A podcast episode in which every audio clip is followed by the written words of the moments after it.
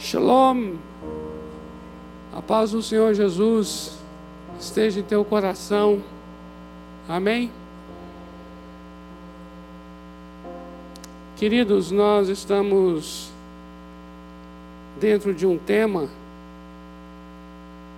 que é o assim cremos, assim vivemos. E nós estamos nós estamos revendo a nossa fé. Assim cremos. Tem a ver com tudo aquilo que nós cremos. Tudo aquilo que cremos como verdade, como verdadeiro. E assim vivemos. É o tipo de vida que nós vamos praticar a partir daquilo que nós cremos, porque nós queremos ser coerentes no sentido de aquilo que cremos se reflita naquilo que a gente vive. Amém? Com certeza eu acho que você também quer assim, não quer? Você não quer ser uma pessoa de duplo pensamento.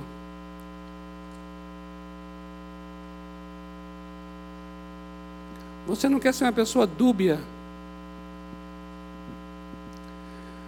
Crer, crer crer em algo ou crer de um jeito e viver de outro. Você não quer isso.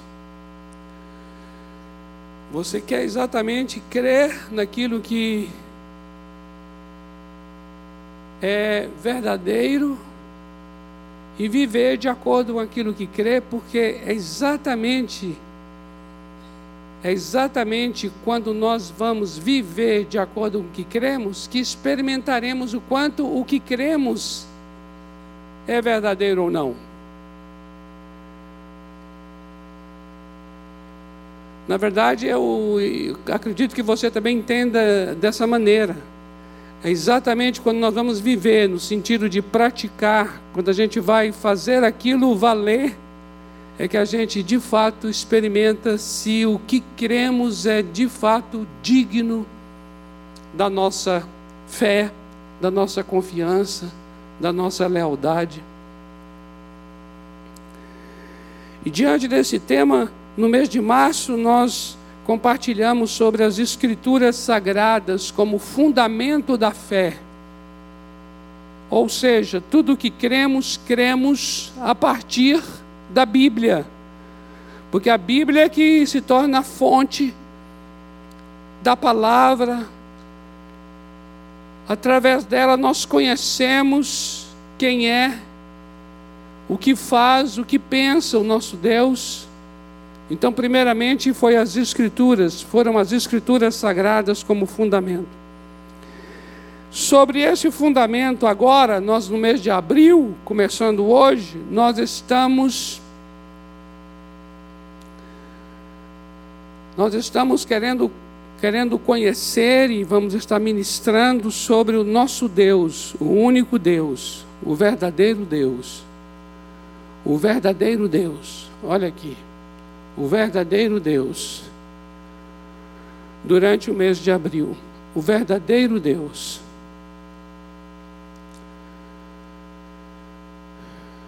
O verdadeiro Deus. Nesses domingos de abril, nós queremos estar é, conhecendo o nosso Deus, aquele, aquele, aquele através de quem tudo existe, aquele por quem tudo existe, aquele por meio de quem tudo se sustenta, aquele para quem tudo, tudo aponta.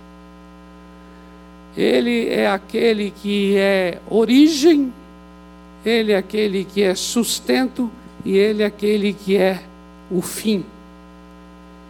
Ele é propósito, ele é a finalidade, o verdadeiro Deus. Há deuses que não são verdadeiros, deuses falsos. Por isso, queremos chamar a atenção nesse mês de abril ao verdadeiro e único Deus.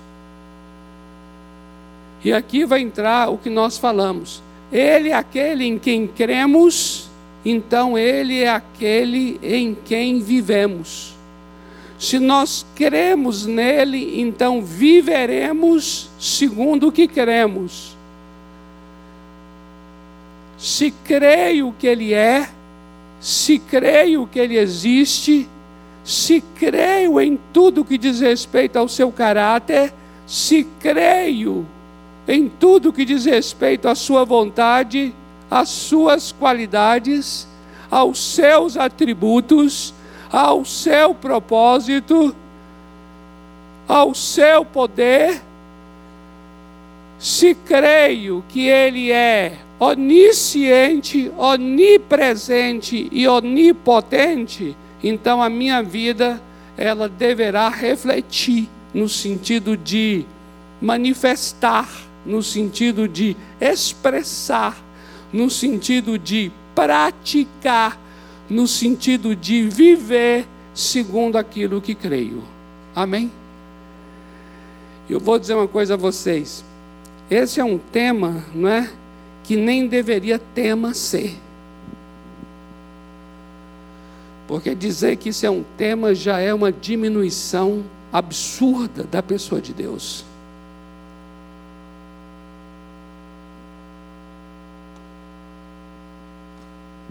Mas é interessante a gente, né? A gente, eu falo, é, nós, essa raça, porque a gente tem uma capacidade absurda de restringir, limitar, reduzir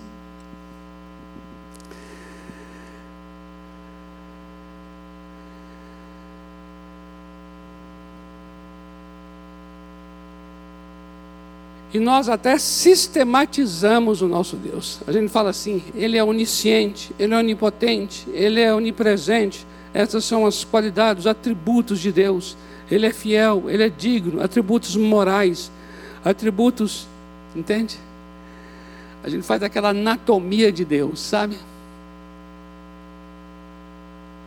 Existe até uma formação acadêmica chamada doutor em divindade. Ai, meu Deus. É interessantíssimo. A, a capacidade nossa de, de redução. E eu queria ler um texto aqui é, para a gente começar, e eu não sei se vai terminar. Mas pelo menos começar.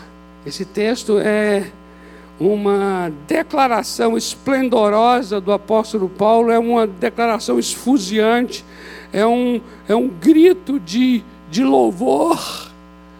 Depois que ele escreve o que escreve ao longo é, do capítulo, dos capítulos 9, 10 e 11 de Romanos, quando chega no final do capítulo 11, no final do capítulo 11, nos versículos 33 a 36, ele vai fazer uma declaração a respeito de Deus. E para mim, todo tipo de declaração, olha só, para mim na Bíblia, todo tipo de declaração que eu encontro na Bíblia, todo tipo de descrição que eu encontro na Bíblia, em que a pessoa diz que é incapaz de descrever, observa bem isso. Toda vez que eu encontro uma descrição em que a pessoa, na própria descrição, diz que é incapaz de descrever, para mim é a descrição mais digna de confiança. Eu suspeito muito das descrições afirmativas, aquelas que dizem de maneira dogmática que aquilo é assim e pronto. Não. Eu gosto muito daquelas que, que abrem uma reticências e não colocam um ponto final. Porque esse é o nosso Deus. O nosso Deus não é um, um, um, um ser criado à nossa imagem. É o contrário. Nós é que somos criados à sua imagem. Logo, ele não é manipulável ele não é restrito ao nosso entendimento, à nossa imaginação. Ainda que tentaram, tentaram e até hoje tentam assemelhar Deus a figuras, figuras, figuras que por sua vez são veneradas, são idolatradas. No entanto, o, os textos bíblicos deixam claro que o nosso Deus não tem forma, logo, ele não pode se assemelhar a algo que tenha forma, porque tudo que tem forma está dentro do tempo. E o nosso Deus, ele está fora do tempo. Tudo que tem forma é visível e o nosso Deus é invisível. Ele escapa à, nossa a nossa estrutura de raciocínio, ele escapa ao nosso entendimento, ele escapa à nossa compreensão, ele escapa à nossa lógica. Ele é invisível e é bom que continue escapando e continue invisível. Aleluia. Porque Deus, para ser Deus, tem que ser invisível. Porque se for visível, tiver formato, já não é mais Deus. Oh, glória! Amém, amados? Então, então essa descrição aqui de Romanos faz muito sentido. Olha só aqui, ó, Romanos 11, versículos 33 a 36 diz assim: Ó profundidade da riqueza. Aqui ele não está dizendo até onde vai. Ele está dizendo, ó profundidade da riqueza. Até onde vai essa riqueza, até onde ela é profunda, não sabemos. Não dá para medir Ó oh, profundidade da riqueza, tanto da sabedoria como do conhecimento de Deus. Profunda sabedoria e profundo conhecimento. Veja bem, quão insondáveis, insondáveis. Insondável é algo que não se pode sondar. Se não se pode sondar, não se pode exatamente descrever não se pode exatamente dizer até onde aquilo vai, o que aquilo significa, até onde aquilo se estende, até onde aquilo alcança, porque é insondável. Quando se, quando se traz uma sonda sobre algo e chega ao fundo, é sinal que houve um limite. Mas se ele é insondável, isso quer dizer que por mais que uma sonda penetre, jamais achará o fundo, porque é insondável.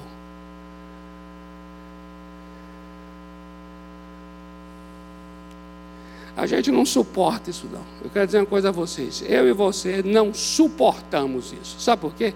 Porque nós somos pessoas sondáveis, nós somos pessoas escrutáveis, nós somos pessoas limitadas. Nós somos pessoas criadas. E eu vou dizer uma coisa a vocês.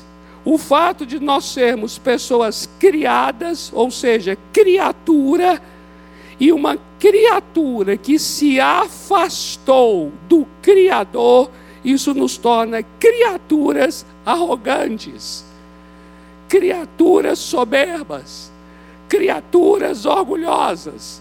E toda criatura orgulhosa não suporta que exista o Criador.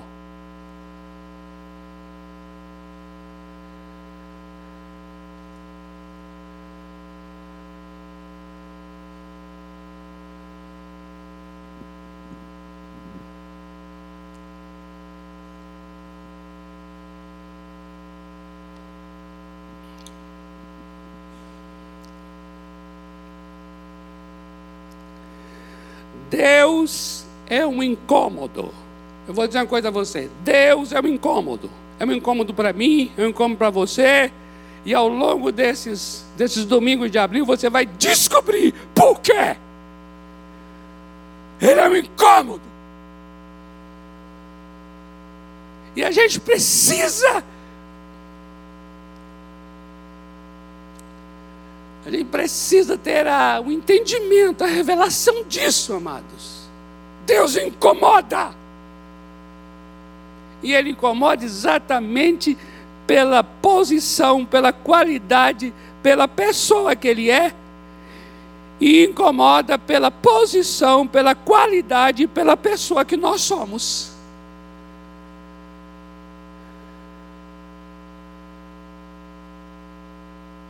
Por isso, dentro do, dentro do, do aspecto filosófico aqui agora, né? Só abrindo um parênteses rapidinho aqui, nada melhor do que matá-lo.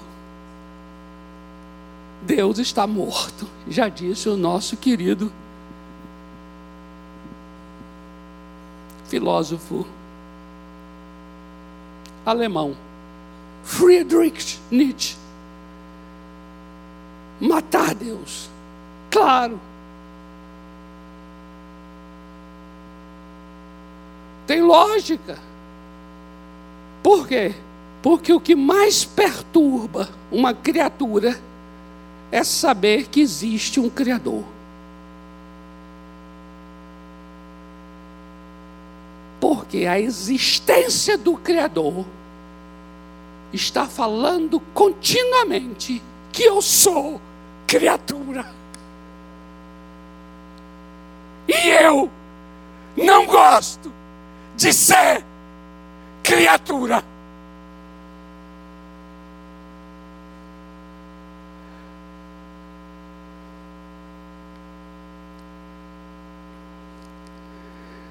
A gente é fogo, viu?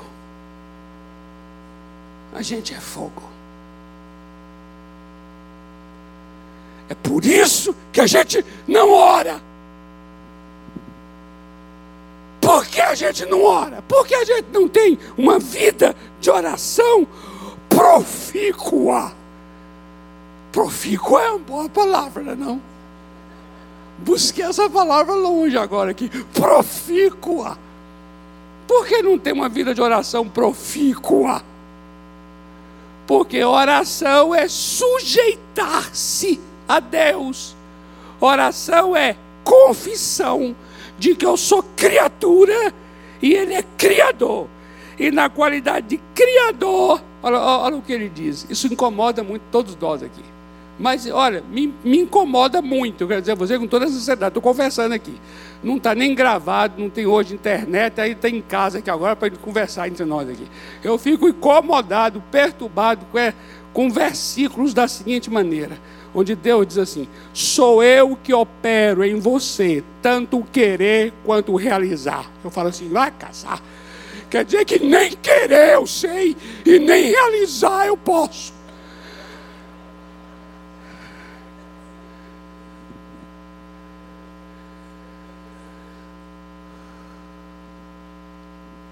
Você está entendendo isso? Sou eu que opero em você, tanto querer quanto realizar. É por isso que eu não oro. É por isso que eu já saio fazendo, porque eu sei querer e eu sei realizar. Vou agora conviver com alguém que é que opera tudo? Que história é essa? É melhor matá-lo. É um incômodo, amados. Vocês não têm ideia. Olha só, deixa eu falar uma coisa aqui a vocês. Eu e você não temos ideia do quanto a existência de Deus nos incomoda. E quando eu digo não tenho ideia, é bem, é bem, é bem correta essa frase. Por quê? Porque não temos consciência mesmo. Aí você vai dizer: Que isso, pastor? Eu amo o Senhor meu Deus, eu quero servi-lo. Não, que isso? Jamais. Como pode isso? Não, eu Amados, precisamos conversar sério sobre esse assunto.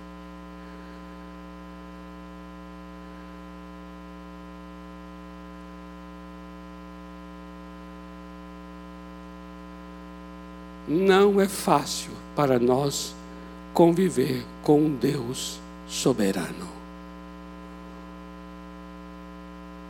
Não é fácil.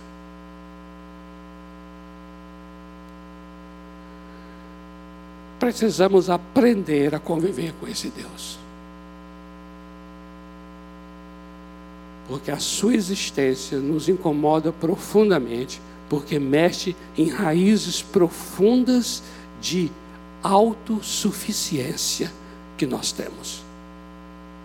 Nós temos raízes profundas de autossuficiência. Sabe o que é você deparar com um salmo que diz assim: Se o Senhor não edificar a casa, em vão trabalha você que está edificando. Aí você fala assim: Que isso? Então meu trabalho aqui não vai dar em nada? Vai dar em nada. Imagina nós aqui num mundo absolutamente capitalista, em que a gente aprendeu desde o berço que você regaça a manga da, da camisa e fala assim: eu é que faço, eu sei fazer. Imagina agora, você ouvir um versículo desse. Você fala amém por misericórdia. Você fala amém porque é bonito o texto. Você fala amém porque é para sair bem na fita. Você fala amém para ficar bem na foto. é verdade. Mas na prática mesmo, é você que edifica. Na prática mesmo, você não aguarda Deus falar nada antes, não.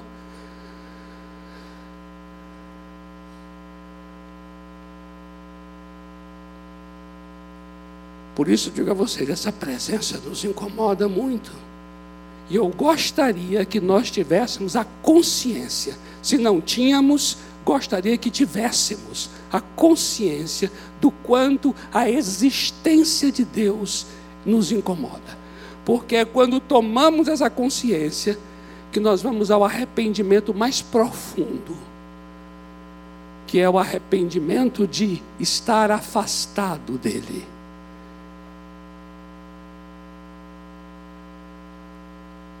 não confiar nele. Nós temos problemas de não confiar.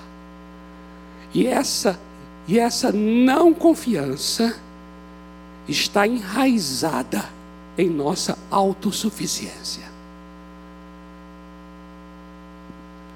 Olha o que diz o texto. Quão insondáveis são seus juízos quão inescrutáveis os seus caminhos. Isso é, isso é perturbador. Isaías 55 parece um pouco com esse trecho do versículo aqui, que diz assim: assim como, assim como é a distância do céu da terra, assim é a distância dos teus pensamentos e dos meus pensamentos, assim diz o Senhor. Veja, inescrutáveis os seus caminhos, não há como escrutar, não há como, é, não há como conhecê-los em sua profundidade. Tornam-se, portanto, inacessíveis. Quem, pois, conheceu a mente do Senhor? Olha aqui o apóstolo Paulo. Quem foi que conheceu a mente? Agora veja o que ele está dizendo aqui. Ou, ou, melhor, melhor. Quem foi seu conselheiro? Lembra? Lembra quando ele conversa com Jó? Quando Jó está ali perturbado, sem entender o que está acontecendo com ele, os amigos de Jó tentam explicar a razão por que ele está sofrendo, até que o próprio Deus começa a falar com Jó. E aí uma pergunta me faz lembrar agora aqui a memória, que é quando ele chega para Jó e diz assim: Onde estavas tu quando eu lançava os fundamentos da terra? Só me responda isso e a gente resolve tudo. Só me responda. Aí ele começa a fazer uma sequência de perguntas, como quem diz assim: responde isso aqui. Isso aqui também. Agora responde isso. Agora responde aquilo. E cada pergunta vai esmagando. Cada pergunta vai posicionando Jó na sua é, real é, estatura. E uma das perguntas é essa: Onde estava tu quando eu lançava os fundamentos da terra. É, é igual aqui. Quem foi seu conselheiro? Quem é que estava lá para dar conselho? Não, não, eu acho que melhor criar primeiro primeiro a mulher. não, não, eu acho melhor não os animais agora, eu acho melhor quem foi seu conselheiro. Olha só o que diz o texto aqui. Ou, ou melhor, quem primeiro deu a ele alguma coisa para que ele venha a ser restituído? Quem foi que deu a ele primeiramente alguma coisa para que seja restituído? Porque dele, por meio dele e para ele são todas as coisas. A ele, pois, a glória eternamente. Amém. Amém, amados. Queridos, eu queria mesmo convidar vocês para esses domingos de abril, viu? Serão domingos que eu quero orar para que os olhos nossos sejam abertos. Porque eu vou dizer uma coisa: é uma pretensão absurda a gente pregar sobre Deus aqui.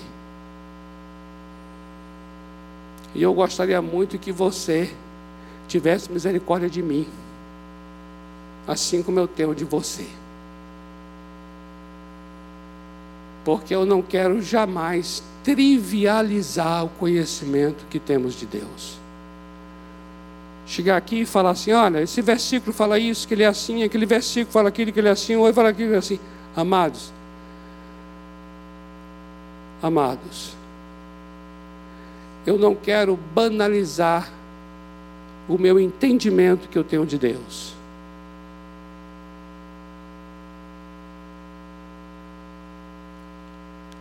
Eu quero ter um temor tão grande, tão grande, a ponto de não ser fácil pegar esse microfone e subir aqui para falar de Deus. Que haja um temor nesse ambiente, que haja um temor no seu coração, diante da presença do próprio Deus neste lugar. Porque eu vou dizer uma coisa: o nosso Deus, ele está além da minha capacidade de conhecê-lo. Logo, é necessário que ele se dê para ser, que ele se dê no sentido de se se tornar conhecido. Porque se ele não se torna conhecido, não há como conhecê-lo. Se ele não se deixa ser revelado, não há como eu eu apreendê-lo. O conhecimento sobre Deus não está no meu controle. Assim como em relação a Deus, nada está no meu controle.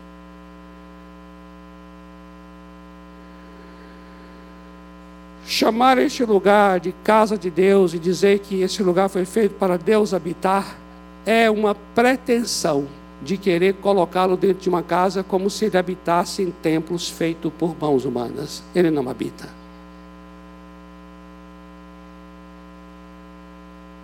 Mas é interessante o quanto eu e você nós temos sempre essa essa essa obra idólatra, idólatra na nossa carne, no nosso coração, de querer sempre sempre controlar, controlar. Eu gosto muito quando Deus vai se apresentar e o nome que Ele dá é o não nome. E o seu nome torna-se então inonimável, ou seja, um nome que não se pronuncia, um nome que não se fala, porque tudo que é denominado é controlado. Tudo que se dá nome se controla. Porque na minha cabeça eu falo assim, eu sei que é assim, porque o nome, o nome me dá controle sobre o objeto que foi nominado. Se eu digo assim, isso aqui é um iPad, então na minha cabeça isso não pode ser uma vaca. Agora, quer me enlouquecer no sentido bom da palavra? Se é que tem sentido bom para essa palavra, é isso aqui ser tudo e não ter um nome. Aí você fica baratinado. O que é isso?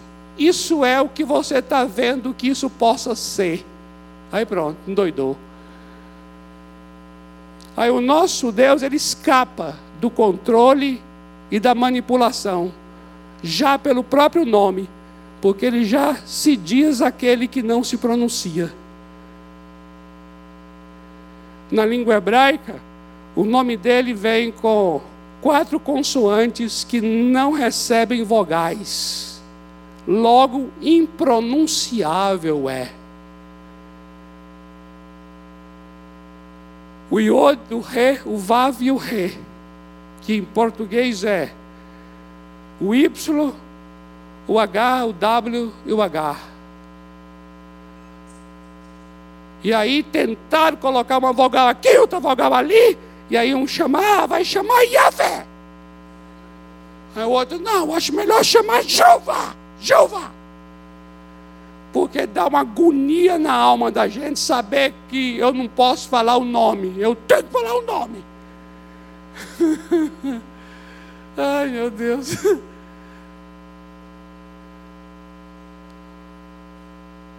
Esse é o nosso Deus. Um Deus que está além. Por isso, a nossa oração aqui é: Senhor, nos dê a conhecer quem tu és, porque se eu vou conhecer ao Senhor, um Deus que é insondável, profundo, inescrutável, então eu só poderei conhecer ao Senhor se o Senhor se der a conhecer a mim.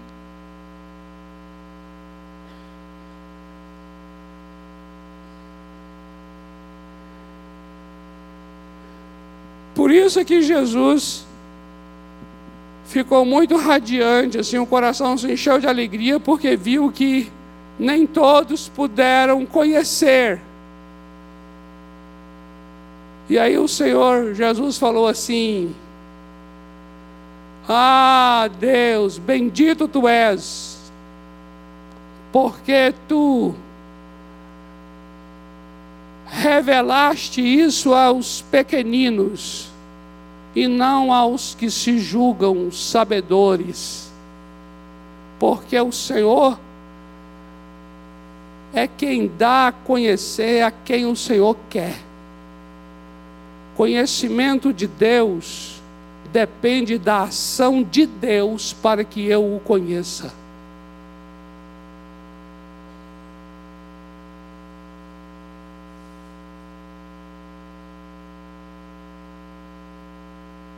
Amém? E é bom que seja assim. E é bom que continue sendo assim. Por quê? Porque eu quero me relacionar com meu Deus baseado em quem meu Deus é e não em quem eu o tornei. Eu não quero que ele seja fruto do que eu projeto. Eu quero que ele seja quem ele é.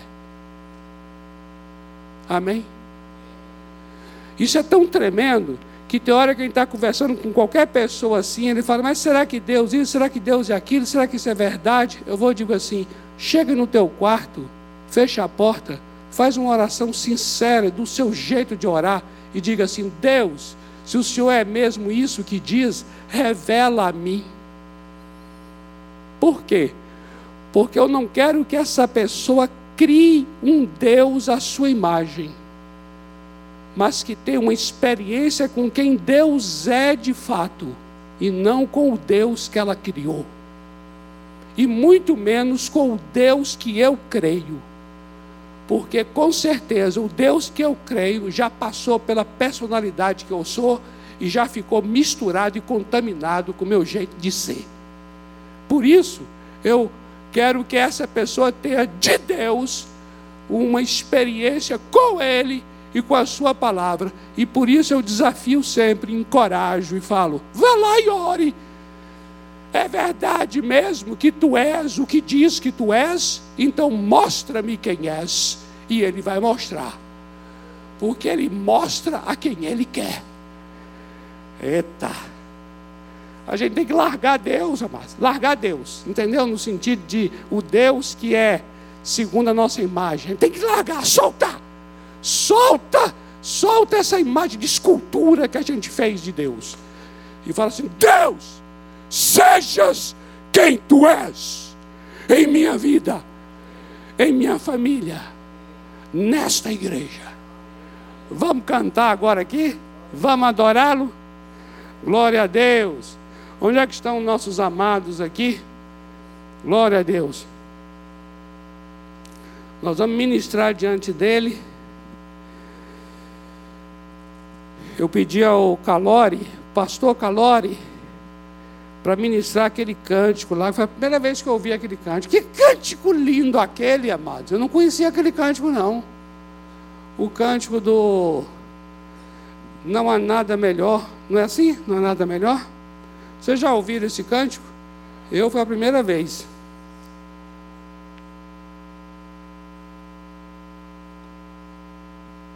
Não há nada melhor. Pastor Calore!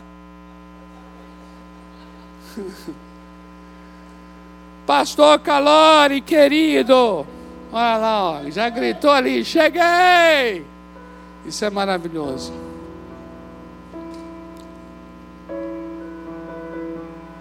Aleluia. Amados, o nosso Deus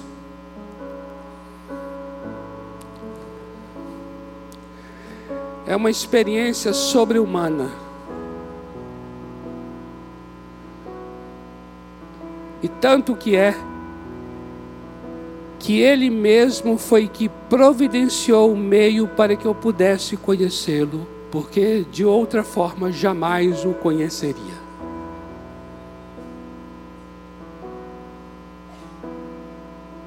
Logo, não depende de mim e de você. Não sou eu e você que criamos o caminho para chegar a Ele.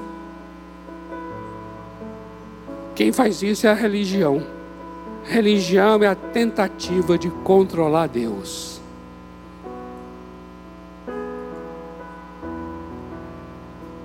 Mas o próprio Deus é quem criou o caminho para que eu pudesse chegar a Ele e conhecê-lo. Quando Ele enviou o seu Filho Jesus para morrer em meu lugar, e pelo sangue de Jesus me aproxima dele, e pelo sangue de Jesus eu posso me aproximar de Deus, e pelo Espírito Santo que Ele nos deu, eu posso conhecê-lo significa que o próprio Deus é quem criou os meios para que eu possa ter comunhão com Ele e compreendê-lo. Amém? Isso não é maravilhoso? Isso é lindo. Isso quer dizer que tudo, tudo depende da iniciativa do nosso Deus. Tudo.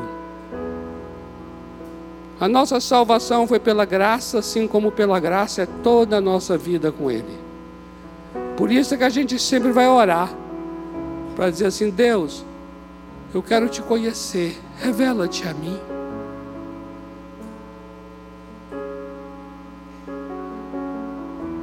Se tem alguém aqui nesse local aqui que ainda não teve uma experiência de salvação em Cristo, que ainda não nasceu de novo, eu quero te encorajar, faça a sua oração.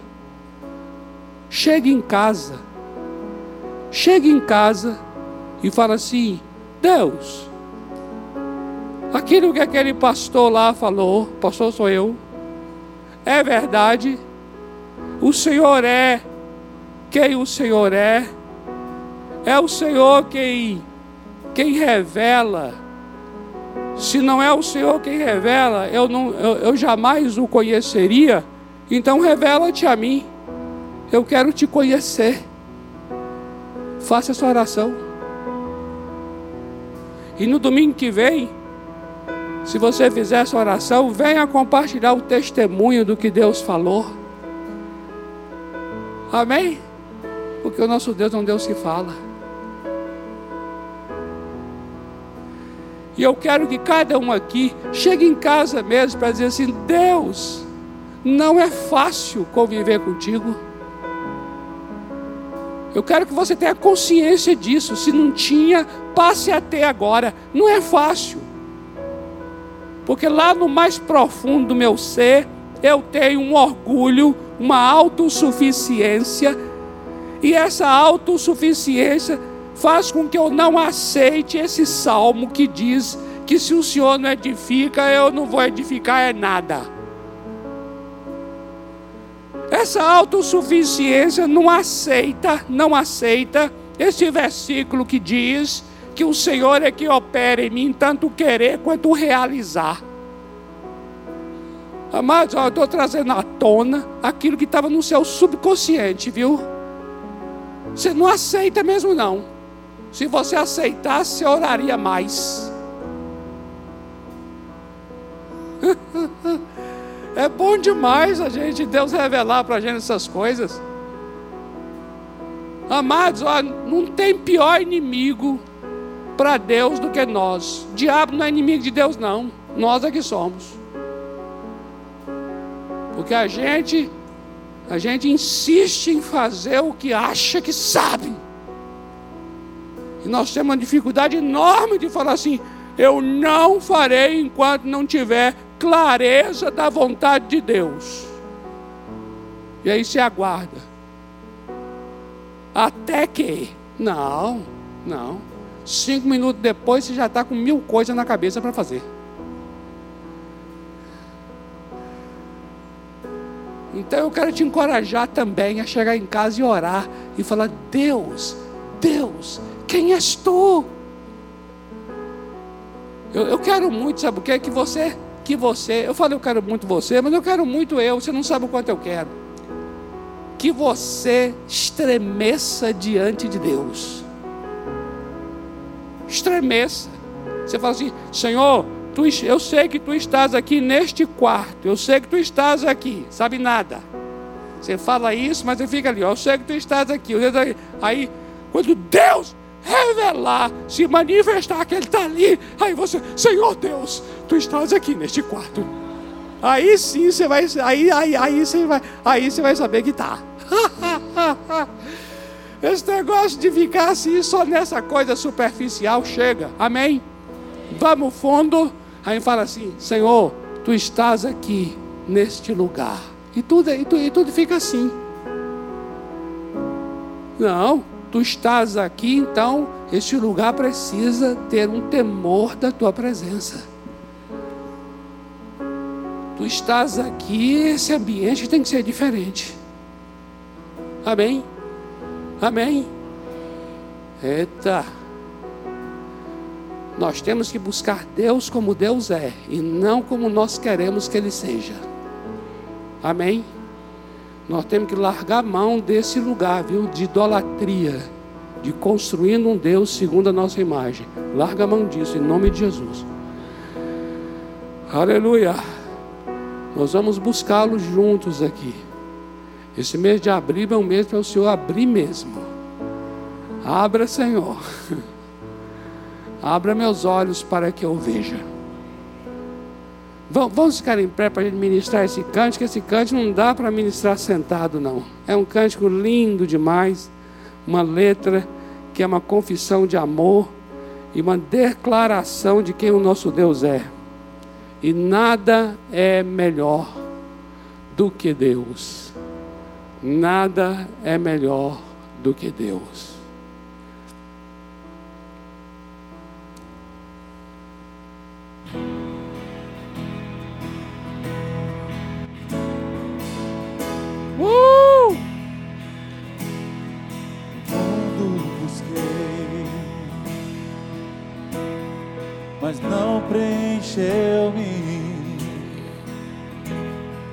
Canções tão vazias, tesouros que um dia se consumarão. Então você veio e me trouxe pra perto. E todo desejo é satisfeito em seu amor. Cante, não há nada.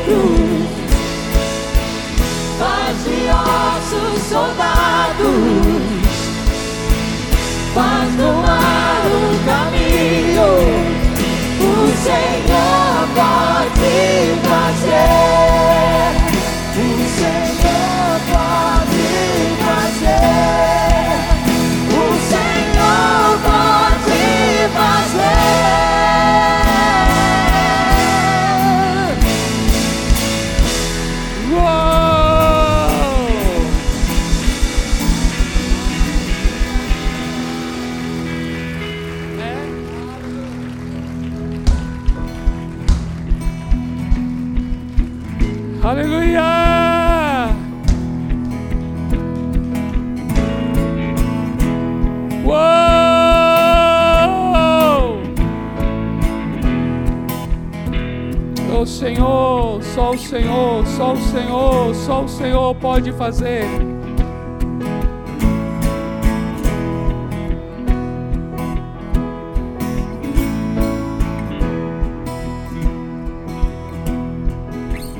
Não há nada, não há nada, nada melhor. Não há nada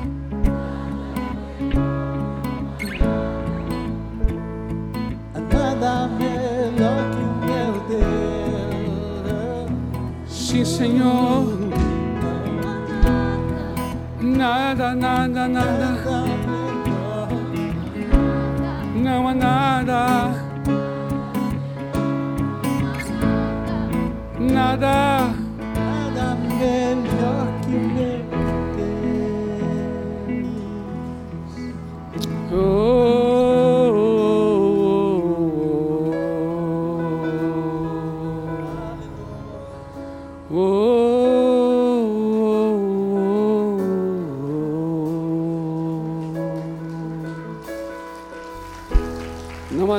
melhor.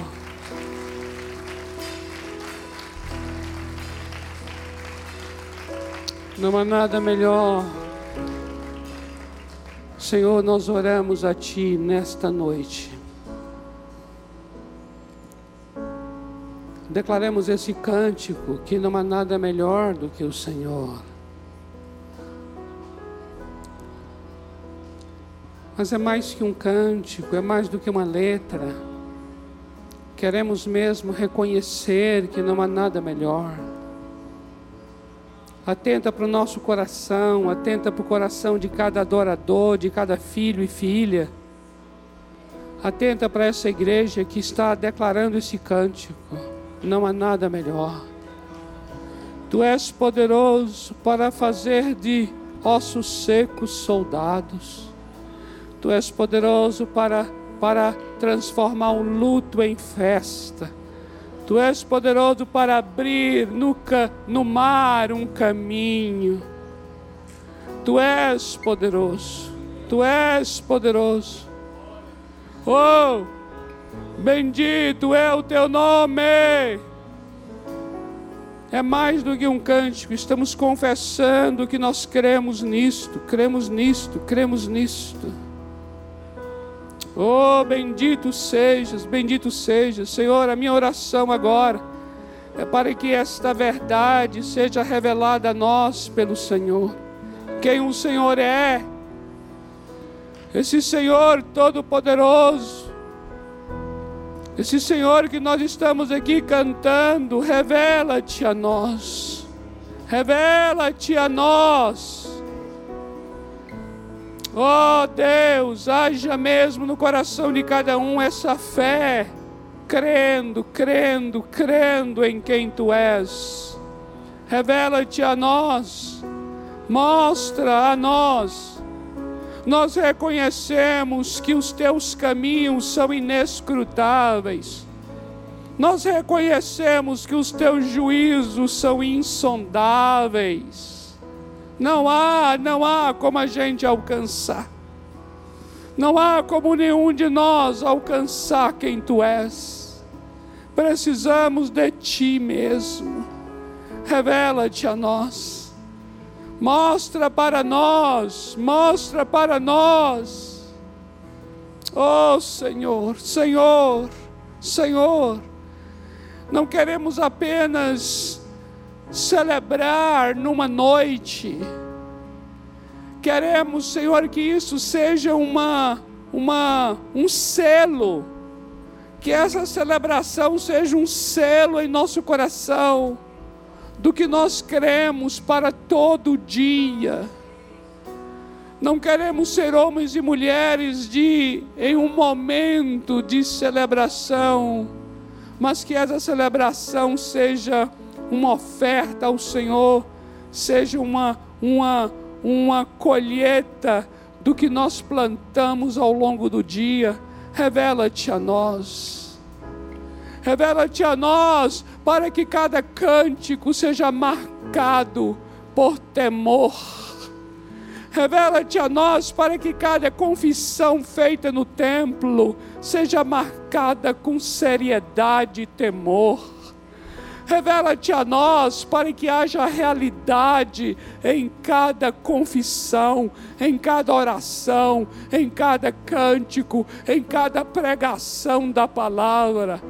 Eu não quero pregar apenas para cumprir programa. Eu não quero vir aqui pregar sobre o Senhor e o Senhor não ser revelado a mim. Eu quero pregar o que o Senhor fala a mim. Eu quero que a reunião seja uma reunião verdadeira, selada com o Espírito Santo. Ah, Senhor, clamamos, clamamos, clamamos, revela-te a nós, mostra-te a cada um aqui, mostra-te a cada um aqui porque aqui, aqui tem vidas tão preciosas, vivendo situações, vivendo momentos, vivendo seus temores, suas dúvidas, suas aflições, suas batalhas. Revela-te a nós. Oh, Shakalabaia de Calabás. Tu és tudo que nós cantamos Cada letra é uma verdade a respeito do teu caráter. Cada letra, cada estrofe, cada cântico é, é fiel a quem tu és é fiel ao teu caráter, é fiel aos teus atributos. Não estamos inventando nada, não estamos exagerando em nada. O Senhor é o que acabamos de cantar. Por isso eu oro agora que esse cântico seja selado, cada palavra na reunião esteja selada com o Espírito em nossos corações haja experiência do que cantamos em cada um neste lugar, em cada família neste lugar. Não queremos ser apenas pessoas que te honram com os lábios, queremos ser gente que te honra com o coração, ó Deus. Revela-te a nós, manifesta-te a nós, cada letra, cada palavra, cada versículo, revela-te a nós, porque nós queremos realidade da tua presença realidade do teu poder, realidade do teu caráter, a realidade do teu coração, a realidade da tua existência, a realidade da tua glória, a realidade da tua presença. Essa igreja tem sede e fome de ti, ó Deus. Revela-te a nós em nome de Jesus. Amém, amém e amém. Amém, amados. Glória a Deus. Aleluia! Não há nada melhor, amém? Nós vamos continuar nesse espírito, em nome de Jesus. Ore mesmo em sua casa Ore por você, ore por sua casa, ore pelo que você faz e diga: Senhor, revela-te a mim, revela-te a mim, viu? E nós vamos estar caminhando e eu sei que o Senhor vai responder o seu clamor, e uma maneira dele responder o clamor vai ser através das reuniões, através dos cultos, através das células. O Senhor vai estar usando pessoas para responder este anseio e essa súplica que há em teu coração, em nome de Jesus.